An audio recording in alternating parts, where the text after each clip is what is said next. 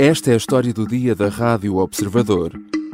Quem é Abdul Bashir, o atacante do centro Ismaili?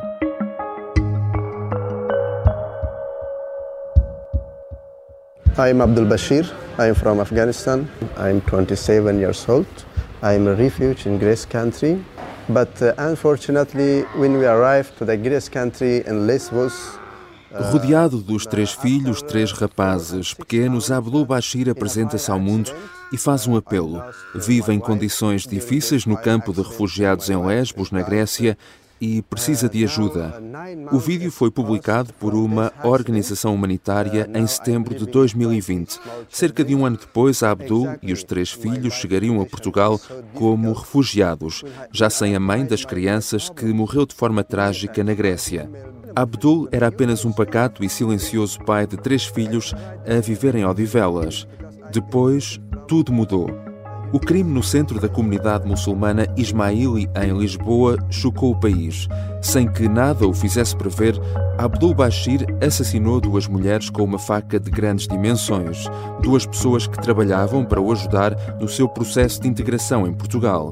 Quem é, afinal, este homem? Que vida tinha antes de chegar a Portugal? Como veio parar a Lisboa e como se integrou por cá? São questões para a conversa com José Carlos Duarte, jornalista do Observador. Eu sou João Santos Duarte e esta é a história do dia. Olá, José Carlos, bem-vindo. Olá, João. Vamos recuar alguns anos até à vida de Abdul Bashir no Afeganistão. when I, when I applied my, my problems many times by email, by fax, by telephone to the asylum office, to the UNHCR office in here, I can write the email, I can speak English because I am graduated from uh, uh, university, I'm licensed, I'm telecom engineer. Here everybody, everybody told me, wait, wait, wait. José Carlos, o que é que sabemos eh, da vida deste homem eh, no seu país de origem? Segundo dois perfis que ele, que ele mantém na, no LinkedIn, temos alguns detalhes sobre a vida de Abdul Bashir no Afeganistão. Ele estudou uh, para ser técnico de telecomunicações em Cabul, que é a capital afegã, um, e andou numa universidade privada para estudar e estudou lá. Depois uh, ainda não tinha acabado o curso na universidade e já começou a trabalhar em duas grandes multinacionais. A primeira foi a chinesa ZTE, uh, e onde fazia tudo um pouco no ramo de, das telecomunicações. Uh, esteve lá durante dois anos e depois, passado esse tempo, teve outro posto de trabalho, uh, desta feita na Huawei, onde desempenhava mais ou menos as mesmas funções do que na ZTE. E isso até uh, 2016. Exatamente, em 2016 uhum. foi o ano que, que, segundo o perfil de LinkedIn de Abdul Bashir, uh, foi o ano em que ele saiu da empresa uh, e desde aí que não sabemos muito bem qual foi o percurso profissional do, do homem. Uhum. Uh, portanto, sabemos também que ele era casado, uh, tinha uh, três filhos. Sabemos que ele fez, como tantos outros milhares de pessoas, essa viagem do Afeganistão até à Europa, mas sabemos quando é que esta família decidiu deixar o Afeganistão? Ao certo, não sabemos. Lá está, a, a última menção a um posto de trabalho foi em 2016, uh, depois há ali um hiato de 3 anos em que não é conhecido por onde Abdul Bashir esteve. A única referência temporal que temos é entre junho e agosto de 2019, que deverá ter sido essa, essa altura que o homem e a família chegou à Grécia e ao campo de refugiados Karatepe. Uhum. Mas, portanto, foi ali numa altura no Afeganistão em que os talibãs estavam também novamente a ganhar terreno, não é? E a preparar-se para retomar o poder, isso, isso é certo? Sim, sim. Em 2016, o ano do último emprego conhecido Abdul no Afeganistão, já havia uma ofensiva em curso uh, em várias partes do país mas uh, nesse ano os talibãs acabaram por ser derrotados pelo, pelo governo, pelas instituições oficiais e também convém aqui dizer que as tropas norte-americanas ainda estavam no país. Apenas quatro anos depois, com Joe Biden, é que elas saem do Afeganistão e providenciaram aqui uma certa estabilidade ao organismo, aos organismos governamentais do Afeganistão. Uhum. Eh, portanto, Abdul Bashir e a família seguem uh, para a Europa. Uh, não sabemos muito bem por onde terão passado até chegar à Grécia, muito possivelmente, como tantos outros milhares de casos, pela Turquia, mas é uma certeza, há registros disso, que estiveram uh, em Karatepe, na ilha grega de Lesbos. Quando é que chegaram lá? Por que altura? Por volta do verão de 2019. nós sabemos isto porque o próprio Abdul gravou um vídeo uh, em setembro de 2020 em que explica a sua situação. Uh, ele pede ajuda também ao Alto Comissariado das Nações Unidas para que o ajude para tratar da sua situação enquanto refugiado. E ele menciona no vídeo que a mulher morreu uh, nove meses antes daquele vídeo estar a ser gravado, ou seja, por volta de dezembro de 2019. Uh, after four and six months, in a fire accident. Uh, I lost my wife. During this fire accident, uh, my wife is died. Ele também tem outra menção temporal, dizendo que ele chegou ao campo de refugiados quatro a seis meses antes de, de a mulher ter morrido. Portanto, temos uma noção de que ele chegou entre junho e agosto de 2019 e esteve lá cerca de cerca de dois anos. Uhum. Ouvimos então esta descrição do próprio Abdul Bashir, uh, da forma como uh, perdeu uh, a mulher num incêndio neste campo de refugiados de Karatepe. Ele fica então, depois disso, sozinho com os três filhos pequenos, menores.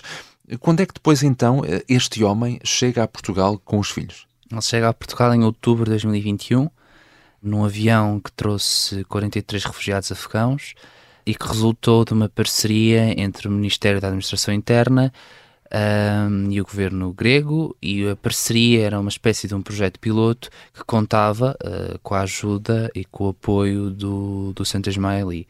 Daí que ele tenha chegado por volta dessa altura e esse acordo entre o governo português e o governo grego foi assinado uh, em 2019, depois de, do, do, do, na altura, Ministro da Administração Interna, Eduardo Cabrita, ter visitado o campo de refugiados de Mória e ficou mais ou menos para essa altura acordado que Portugal iria receber 100 refugiados afegãos, tendo apenas chegado dois anos, quase três anos depois da celebração do acordo.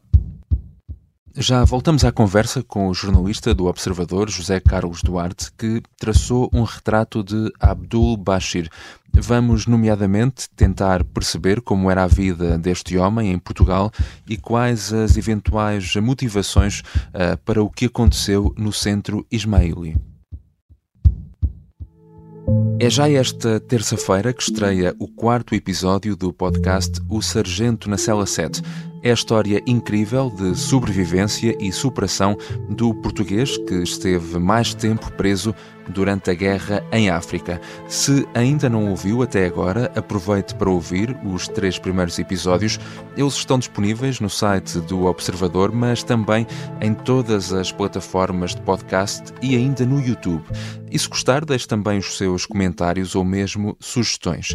Esta é apenas a primeira de muitas grandes histórias que vão ser contadas este ano nos novos Podcast Plus do Observador. Estamos de regresso à conversa com José Carlos Duarte, jornalista do uh, Observador. Uh, José Carlos, já falámos da forma como a Abdul uh, e os três filhos vieram a viver para Portugal. Onde é que esta família vivia cá? A família de Abdul Bashir vivia mais ou menos na zona de Odivelas. A casa foi arranjada pelo, pelo Centro Ismaili e era entre Odivelas e Lisboa que a vida de Abdul Bashir mais ou menos andava, era nestes dois polos. Durante o dia ele tinha de vir para o centro ismaeli para ter aulas de português e de costura e depois voltava para casa à noite. Portanto, era uma rotina, era esta mais ou menos a rotina do, do homem. Exatamente. Ele frequentava algumas vezes né, a pastelaria juntamente com seus filhos. Algumas vezes também as crianças iam só. Normalmente pela manhã, horário próximo da escola da, das crianças, né? E pronto, poucas palavras, sem muita conversa. Sim, as crianças bem vestidas, é, ele também um comportamento muito tranquilo, nada que viesse a chamar a atenção. Ouvimos aqui decorações de uma funcionária de uma pastelaria em Odivelas, hum, decorações recolhidas pela CMTV. O que é que sabemos mais da vida de Abdul Bashir por cá? O que é que ele fazia uh, no centro ismaili? Abdul Bashir tinha aulas, tinha aulas de costura e de português no Centro Ismaili, sendo que o protocolo que foi assinado uh, dizia que uh, os refugiados tinham de ter aulas uh, nesse centro. E basicamente eram essas duas grandes vertentes que ele, que ele tinha de aprender. Em casa, os vizinhos, tal como ouvimos nas declarações, diziam que ele era uma pessoa pacata, uh, mas não sabia muito, era relativamente reservado, portanto é um bocadinho difícil perceber o que é que ele fazia. De qualquer modo, várias pessoas próximas uh, de Abdul Bashir dizem que ele era bastante carinhoso e que estava sempre com os três filhos e que passava bastante tempo com eles. Eh, e basicamente eram o centro da vida dele. Agora, o que fazia em concreto é uhum. difícil de, de saber. Uhum. Temos dados, enfim, que nos possam dizer que ele estava integrado? A... Isso é uma questão um pouco complicada. Uhum. O diretor nacional da, da, Polícia Judiciária disse que Abdul Bashir tinha um modo de vida ocidentalizado, ou seja, que não, que não, era, não era nenhum radical, tinha um estilo de vida relativamente ao que se possa dizer normal. No entanto, vários colegas dele notam que ele não era uma pessoa muito, muito comunicativa e diziam que ele não tinha grande interesse nas aulas, que, que estava desatento, que, por exemplo, não respondia às mensagens quando eram para fazer trabalhos de grupo. Portanto, podemos dizer que estava mais ou menos integrado, mas que havia ali qualquer coisa que não o permitia. Uhum que se sentisse completamente enquadrado. Uhum. E de resto ele também, a eh, pouco percebo, também tinha muito pouca ligação com a própria comunidade afegã, não é? Uh, o próprio presidente da comunidade afegã. Sim, sim, o próprio presidente não conhecia pessoalmente. Uh, não há aqui nenhuma indicação de que ele fosse uma pessoa próxima, uhum. e lá está, era uma pessoa reservada, era uma pessoa que passava muito tempo com os filhos e que até se isolava um bocadinho relativamente ao resto do mundo. Uhum. Mas uma coisa que sabemos ao certo, e isso vê-se muito também através dessa, dessa análise, dessa pesquisa que fizeste através das redes sociais dele, é que eh, era uma pessoa que queria mesmo muito encontrar emprego. Exato, exato eu fiquei até surpreendido quando, quando procurei uh, o perfil dele do LinkedIn, o primeiro uhum. que me apareceu, porque estava integralmente em português. Eu até pensei na altura uhum. que aquilo tinha sido uma tradução automática, mas não. Ele escreveu aquilo em português e que tinha vários detalhes sobre o que, é que ele tinha feito na ZTE na Huawei, uh, as suas valências, que por exemplo sabia falar inglês, ou seja, aquilo estava realmente num português muito bem escrito e que nem parecia até ser de um uhum. de alguém que estivesse a aprender a língua. E isso mostra o empenho que Abdul Bashir tinha uh, na busca de emprego. Ele realmente queria encontrar uh, um e no outro perfil do, do, LinkedIn, ele até tem uma nota que diz que está à procura de emprego imediatamente e que se está a uhum. candidatar agora. E ele até ali detalha que é na zona de Odivelas. Portanto, eu acho que era neste momento a prioridade número um de, de Abdul Bashir seria mesmo encontrar um emprego que lhe permitisse dar um futuro, se calhar, melhor aos filhos. Uhum. Mas antes de tudo isto acontecer, eh, qual era o futuro previsto para Abdul Bashir em Portugal? Não era continuar em Lisboa? Sim, em princípio não seria continuar em Lisboa. Uh, segundo uma fonte próxima e conhecedora das dinâmicas hum. do Centro Ismaili, Abdul Bashir deveria, num futuro próximo, não sabemos bem quando, ir para o norte do país, onde ia trabalhar numa fábrica de confecção. Portanto, ele ficaria em Lisboa temporariamente, provavelmente até dominar a costura e até saber falar mais ou menos português, e depois seria recolocado no norte, onde as próprias fábricas teriam casa para acolher os refugiados. Uhum.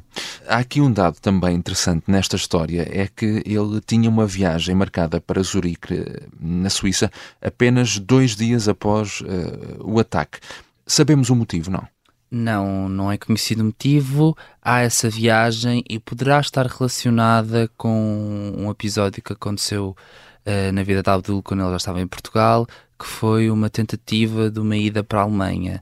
Abdul Bashir tentou uh, ir para o país, mas a Alemanha rejeitou a entrada do homem de nacionalidade afegã e poderá indiciar que Abdul queria ir outra vez para a Alemanha ou então queria ir para um país diferente para a Suíça, mas não é claro o motivo pelo qual Abdul se deslocaria à Suíça. E este homem ainda mantinha contactos com o Afeganistão ou não? Pelo que sabemos, não, mas o presidente da Associação da Comunidade Afegã em Portugal referiu que Abdul Bashir estava a ser alvo de ameaças por parte do regime talibã que estavam a ameaçar sua família e que ele teria de voltar para o Afeganistão o mais rápido possível, ou então a família sofria represálias. Esta é uma alegação do presidente da comunidade afegã, não sabemos ao certo se isso terá ou não acontecido, mas, a ser verdade, seria este um dos poucos contactos que mantinha com o Afeganistão. Não há um único indício que aponte para um ato de natureza terrorista, todos os outros indícios apontam para um crime de natureza eh, comum. O que pode estar aqui, e, e isto só naturalmente uma, uma perícia psiquiátrica, que naturalmente avaliará esta situação, é que estamos aqui perante um momento de um surto psicótico Ouvimos aqui o Luís Neves, diretor nacional da Polícia Judiciária. As autoridades foram, de resto, muito rápidas a afastar, por exemplo, a hipótese de que se tenha tratado de um ato eh, terrorista. Mas uma semana depois uh, disto acontecer, a grande questão que ainda se faz é esta: que motivações terá tido então para cometer este crime? E ainda não sabemos. Hum. Existem várias teses neste momento a ser estudadas. Há tese avançada pelo, pelo Presidente da República que a motivação do ataque terá tido a ver com o exercício do poder parental, em que alegadamente haveria aqui um problema com a guarda dos filhos, mas essa versão não foi confirmada oficialmente, portanto foi só uma, é só atualmente uma suposição. Há também um, uma teoria que poderá ter sido motivos passionais, porque vários, vários órgãos de comunicação social estão a dizer que Abdul Bashir tinha uma espécie de uma obsessão romântica por uma das vítimas mortais. Hum. Uh, e, portanto, poderá ter sido isso que desencadeou uh, aquela resposta, uma eventual rejeição amorosa, não sabemos. E também, lá está, há a parte económica, não é? Portanto, Abdul Bashir, e como já falámos, queria muito arranjar um emprego, queria muito oferecer uma melhor, eh, uma melhor qualidade de vida aos filhos e se calhar viu-se ali um pouco entre a espada e a parede e acabou por tomar uma atitude mais drástica, mas as motivações neste momento não são conhecidas. Sim, motivos que poderão, não sabemos, eh, ter contribuído para esse ato psicótico de que falam as autoridades. Há aqui uh, uma questão final que penso que por vezes não é muito falada, mas acho que muitas pessoas uh, se questionam, que é, ele tem três filhos menores, uh, três crianças, uh, o que é que aconteceu a estas crianças? Ou, e o que é que lhes vai pode acontecer agora no futuro? Neste momento, e após o, o crime, as crianças estão numa instituição à guarda do Estado. Cabe aqui referir que a CPCJ e também relacionado com a questão de haver aqui algum tipo de problemas com o exercício do poder parental, a CPCJ não sinalizou uh, as crianças, portanto não estavam Comissão ser... de Proteção de Menores, não é? Exatamente, não estavam, não estavam a ser acompanhadas. Portanto, uh, não há aqui nenhum indício desse tipo. Mas agora o que, é que lhes vai acontecer? Provavelmente deverão ficar na, na instituição. O Centro Ismaeli, convém referir, também se disponibilizou a arranjar aqui uma solução, uh, mas não sabemos bem ao certo qual é. Portanto, uhum. por agora estão na instituição e deverão ficar nos próximos tempos. Obrigado, José Carlos. Obrigado. José Carlos Duarte é jornalista do Observador e assina um artigo em que traça o perfil de Abdul Bashir, o homem que atacou o centro muçulmano Ismaili em Lisboa, provocando a morte de duas mulheres. Esta foi a história do dia.